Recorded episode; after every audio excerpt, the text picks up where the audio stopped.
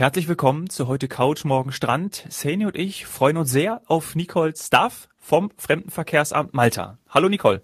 Hallo. Hallo.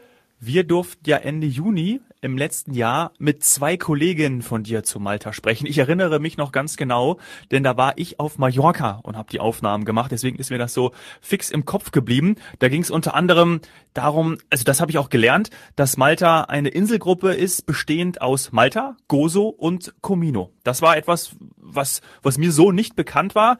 Sani wird jetzt gleich wieder lachen, aber äh, das, das war natürlich bei mir so. Aber Nein, auch. da lache ich nicht. Also ich glaube, Gozo Okay, haben noch dann- viele auf dem Schirm, aber Comino, da wird's dann schon kleiner. Das hätte jetzt nicht jeder immer aufgezählt. Nein, nein, Dominik, da musst du jetzt gar nicht Okay. irgendwie sagen, da bist Vielen du der Dank. Einzige. Nein. Okay. Was natürlich auch total im Kopf geblieben ist, ist diese ganzjährige hervorragende T-Shirt-Temperatur. Ja, also dass wir immer T-Shirt tragen können. Das äh, ist mir auch noch im Kopf geblieben. Wer da mal reinhören mag, das waren die Folgen 122 und 123. Unbedingt reinhören. Ja. Nicole, äh, verrat uns doch zunächst, was deine Aufgaben beim Fremdenverkehrsamt Malta sind. Ja, also ich bin jetzt auch schon mittlerweile recht lange fürs Fremdenverkehrsamt Malta tätig, seit über zehn Jahren und bin dort eben hauptsächlich für die Zusammenarbeit mit den verschiedenen Reiseveranstaltern und Büros zuständig. Cool. Also genau die richtige, um mit uns äh, jetzt über ein paar Updates zu sprechen. Denn uns gibt's jetzt mittlerweile so lang, wir haben ja gerade die 200. Folge gefeiert, dass wir jetzt nämlich das machen können, was wir den Zuhörern auch versprochen haben, immer mal wieder reingehen in das Land. Nicht nur, sagen wir mal, wegen Covid, neuen Informationen, sondern einfach, was, was, was gibt's oder wie ist es jetzt gerade? Und ähm, ich, ich würde gerne wissen, ist es jetzt sonnig? Weißt du da was? Ja, definitiv. Also Malta ist ja auch wirklich ein ganz Jahresreiseziel, eben gerade weil es auch im Winter sonnig auf Malta ist. Wir haben auch jetzt ungefähr circa 15, 17 Grad. Man kann auch jetzt am Meer sitzen. Es ist vielleicht noch ein bisschen zu kalt, um zu baden, das ja, aber einfach so ein bisschen diese Wintersonne zu genießen. Dafür ist Malta auch jetzt im Januar ideal. Ach, siehst du mal, das haben wir nämlich groß versprochen in den beiden, beiden Folgen. Und jetzt hiermit, liebe Zuhörer, verifiziert, es stimmt. Weil ich, also ganz ehrlich, man kann ja immer sagen, ja, ist toll im Winter, ist toll im Winter. Und dann ist es doch nicht so oder vielleicht nur eine Ausnahme, ähm, weil man das vielleicht, ja, ich sag mal, werblich schön redet. Nein, das tun wir hier nicht. Also wir wissen, ich habe auch die Bilder gesehen tatsächlich, dass jetzt schon die Menschen dort ähm, quasi sowas wie Frühling, einen, einen warmen Vorsommer-Frühling genießen. So würde sich das in Deutschland zumindest anfühlen. Aber hier müssen wir noch ein bisschen warten. Hier ist noch. richtig kalt. Ja.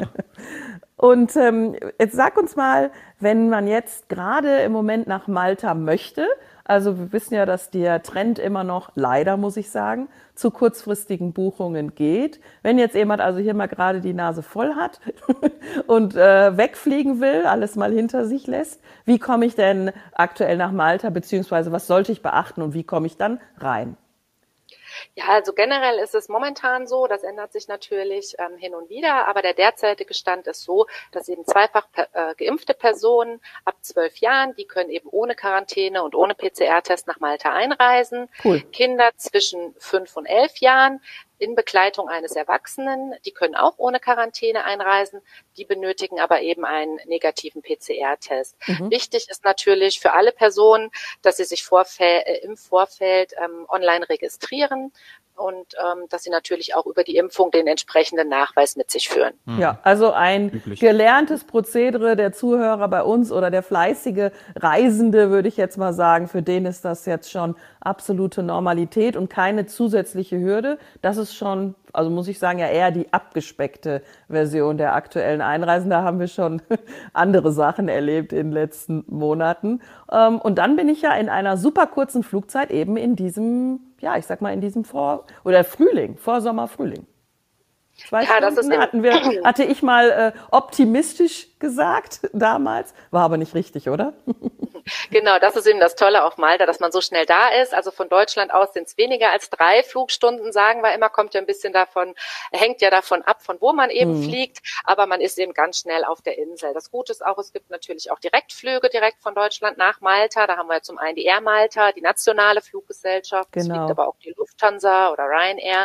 Also von daher ist man eben direkt auf Malta in kurzer Zeit. Also auch da wieder die Lufthansa im wahrsten Sinne des Wortes am Start. Man könnte sozusagen Sainys Ehemann äh, dich, Saini, dann zum Beispiel zum Valentinstag nach Valletta entführen. Das wäre doch was. Oh, ich, ja, äh, hoffentlich hört er sich das an. Also tatsächlich ist das ja ähm, eine Vorstellung, die, die, ich, die, die mir sehr äh, behagt. Ich habe gerne solche besonderen Sachen am Valentinstag. Ähm, nicht nur vielleicht ein Restaurantbesuch, äh, zumal das ja sich teilweise etwas kompliziert gerade gestaltet äh, hier zum Lande. Von daher, ähm, Nicole, hast du da Tipps, gute Idee. wenn wir vielleicht dann doch nach Malta kommen sollten? Ja, also Valentinstag in Valletta wäre natürlich super, weil Valletta eignet sich ideal als äh, Wochenendtrip oder Städtetrip. Mhm. Also da mal einfach am 14. Februar hinzufliegen, warum nicht? Denn Valletta ist einfach eine wunderschöne Stadt. Ne? Es hat ja ganz tolle kleine verwinkelte Gässchen, Kirchen, Paläste. Also man kann sich sehr, sehr viel anschauen, ganz tolle Barockfassaden, aber eben auch sehr schöne, schnuckelige Restaurants, ähm, Cafés, Bars. Ähm, auch äh, für die Übernachtung gibt's da natürlich tolle Möglichkeiten, kleine Boutique-Hotels. Ähm, von von daher, ja, stelle ich mir das Ideal als Valentinstag-Trip äh, vor. Äh, und was ganz toll ist und neu seit letztem Jahr ist eben auch, dass Inselhopping jetzt auch direkt ab Valletta möglich war. Mhm. Man kann eben mit der Personenfähre von Valletta aus jetzt auch rüber nach Gozo fahren. Ah, cool. Das war vorher, ja, das ist total cool, denn vorher war das nur vom Norden von Malta aus möglich und jetzt geht's aber eben auch von Valletta und das dauert dann circa 45 Minuten und dann ist man auf Gozo, was dann gleich im Kontrast zu Valletta nochmal so eine ganz andere Welt ist. Mhm. Also wenn ich quasi dann äh, mein romantisches Abendessen genossen habe, ähm, vorher flaniert am Meer, ähm, würde man dann am nächsten Tag vielleicht einen Ausflug mehr in die Natur machen, oder? Ja, genau, zum Beispiel. Denn Gozo ist ja doch nochmal so ein bisschen ländlicher als Malta und dort kann man dann zum Beispiel gleich so ein bisschen in die Outdoor-Richtung gehen. Wenn man erst so ein bisschen City-Trip gemacht hat, mhm. gerade Gozo ist ja landschaftlich total schön, man hat ja eben auch die Felsküste und äh, ja, könnte da zum Beispiel wandern gehen und da so ein bisschen das Kontrastprogramm machen. Mhm. Mhm. Und wenn ich höre, dass ihr 17 Grad schon draußen habt, also dann kann ich mir eigentlich auch einen etwas dickeren Neo anziehen und dann auch schon mal tauchen, denn äh, das Mittelmeer hat ja eigentlich, ich sag mal so im, im Winter, äh, oder in Frühlingsmonaten die beste Sicht. Also so ist es zumindest in meiner Erinnerung. Also das äh, würde ich mir doch gefallen lassen. Ähm, ich muss aber noch mal zurück nach Valletta. Ähm, denn ich, ich glaube, dass wir das gar nicht stark genug betonen können, äh, was für eine äh, ideale Alternative das eben für so ein Mittelmeer-mediterranen Citytrip ist. Ähm, denn als, als ich damals da sein durfte, äh, ich hoffe, das sei erlaubt. Manchmal bringe ich hier Vergleiche oder Bilder, damit die Zuhörer sich das auch vorstellen können, die dort noch nicht waren. Ähm, ich habe immer wieder ähm, mich gefragt, warum ich immer ja von, von Freunden, Kollegen und mir selbst über Palma de Mallorca spreche, auch um mal eben einen City-Trip, sagen wir mal, dorthin zu machen, nicht Badeurlaub. Und ähm, Valletta fand ich eine absolut ja, wie soll man sagen, adäquate Alternative. Nur in kleiner und schnuckliger, so wie du es gerade genannt hast. Also darf ich das? Darf ich das empfehlen für die, die vielleicht schon Palma de Mallorca vier, fünf Mal gemacht haben? Flieg doch mal nach Valletta. Ja, definitiv, sehr gerne. Und das Tolle an Valletta ist ja eben auch, dass auch alles fußläufig erreichbar ist, ähm, sodass mhm. man da einfach äh, an einem Wochenende so viel eben auch in kurzer Zeit mhm. sehen kann. Ja, und wer auch Fotomotive braucht, ne, die brauchen also erstmal nicht nur jetzt für, sagen wir mal, Instagram, sondern ähm, auch, auch für sich als Erinnerung ähm, oder eben schöne Pärchenaufnahmen. Das bietet ja Valletta auch alles durch den Hafen, durch äh, Kirchen, äh, Kathedralen und so weiter. Es ist alles da. Äh, also mich hat es eben sehr überrascht, dass, dass es immer wieder äh, von, oh, lass uns doch mal hier Palma de Mallorca ein Wochenende oder Barcelona natürlich. Ich empfehle dann genauso wie die Nicole, wer das alles schon mal gemacht hat, macht Valletta. Ja. Und vielleicht trifft man ja sogar den ein oder anderen Filmstar. Hollywood oh. ist ja des Öfteren mal zu Gast bei euch, Nicole, haben wir gelesen. Genau, genau, ja, das kann durchaus passieren. Also auch Brad Pitt war schon dort. Ähm, es wurden sehr viele Fernsehserien und auch Kinofilme dort gedreht, also beispielsweise auch äh, Game of Thrones, Troja, Gladiator. Also von daher ist es nicht abwegig, dass man auch den ein oder anderen Filmstar auf Malta trifft. Malta wird ja, oh. ja, und Malta wird ja auch immer als das, ja, Hollywood im Mittelmeer bezeichnet, sage ich mal. Auch noch die ehemalige Filmkulisse von dem Film Popeye, der damals in den 80er Jahren mit Robin Williams gedreht wurde auch die steht heute mhm. noch auf Malta. Ganz schnuckeliges kleines Dörfchen und ist heute auch mit einer der Hauptattraktionen. Oh, habe ich nicht gewusst. Oh, ich liebe das. Ich lerne ja hier gerne Sachen neu. Ähm, Popeye-Film, also ich, ganz ehrlich, ich glaube, den packe ich jetzt direkt für das Wochenende äh, mal auf die äh, To-Watch-List. Und äh, dass ihr da so ein, ja, wie soll man sagen, so ein Hollywood im Mittelmeer seid, das habe ich nicht gewusst. Ich muss zugeben, ich habe noch nicht gehört, dass man äh, euch oder dass man Malta so bezeichnet. Ähm, ich kenne so ein paar andere Hollywood-Locations. Früher gab es ja auch mal so eins in Andalusien ähm, oder Marokko. Und äh, warum mir jetzt Malta noch nie begegnet ist, keine Ahnung. Aber äh, Game of Thrones, damit seid ihr ja wirklich bei, einer, bei einem Blockbuster äh, oder bei einer ganz beliebten Serie dabei. Gladiator, Troja, macht auch irgendwo vielleicht Sinn von der Kulisse her. Ähm, ist es dann auch wirklich an echten, sagen wir mal, also an Schauplätzen oder in der Stadt gedreht worden zum Beispiel oder im Hafen? Ja, an verschiedenen Orten, beispielsweise ähm, Game of Thrones wurde auch im, in Medina gedreht, beim Eingangstor unter anderem auch. Und das bietet natürlich, wie du gesagt hast, halt einfach die perfekte Kulisse auch äh, für diese Filme. Ja, Brad Pitt zum Valentinstag, das wäre doch was. ja, ist vielleicht jetzt äh, äh, Geschmackssache. So könnte, so könnte der, so könnte aber äh, unser Folgentitel heißen. Da, können, da kriegen wir bestimmt dann, also das wäre natürlich, das wäre super, dann werden die Buchungen wahrscheinlich nach oben gehen. Ja, aber gibt's ähm, gibt's immer wieder Dreharbeiten? Also ist es auch noch äh, ähm, Mittelmeer Hollywood? Ja, ja, das ist, das ist aktuell. Also das ist jetzt nicht aus der Vergangenheit, sondern äh, immer. Es gibt auch die Mediterranean Film Studios, wo auch einige Sachen gedreht werden. Also das, das ist definitiv aktuell. Also es werden immer wieder Filme auf Malta gedreht. Ach Wahnsinn. Das heißt, es ist also wirklich ein Industriezweig eine ja. Einnahmequelle und, und äh, hat natürlich dann auch dementsprechend äh, Beschäftige, Beschäftigte oder Arbeitsplätze geschaffen. Ja, das ja, ja. Habe ich nicht gewusst. Ja, bei Troja waren ja auch die Aufnahmen von Meer ganz, ganz speziell und dieses trojanische Pferd, was sie ja dann vom, vom Strand aus in ihre, in ihr, ihre Burg, ja, in ihre, ihre Festung geschleppt haben. Ähm, und die Wasserqualität, davon haben wir ja in den letzten Folgen dann äh, mit deinen Kolleginnen auch gesprochen, da erinnere ich mich noch dran, dass die eben so herausragend gut ist. Und das hat sich wahrscheinlich nicht geändert. Vielleicht ist es sogar noch besser geworden, weil ähm, ja aufgrund der Pandemie, weiß nicht, weniger Schiffsverkehr. Das kannst du wahrscheinlich bestätigen, oder? Dass diese Wasserqualität nach wie vor etwas ist, mit dem auch eben das Fremdenverkehrsamt in Deutschland wirbt. Ja, ja, definitiv. Also die, äh, die Wasserqualität auf Malta, die ist super. Das Meer ist glasklar. Dementsprechend kann man super eben Wassersport äh, ausüben, sowohl ähm, Schnorcheln, man kann Kajak fahren, paddeln.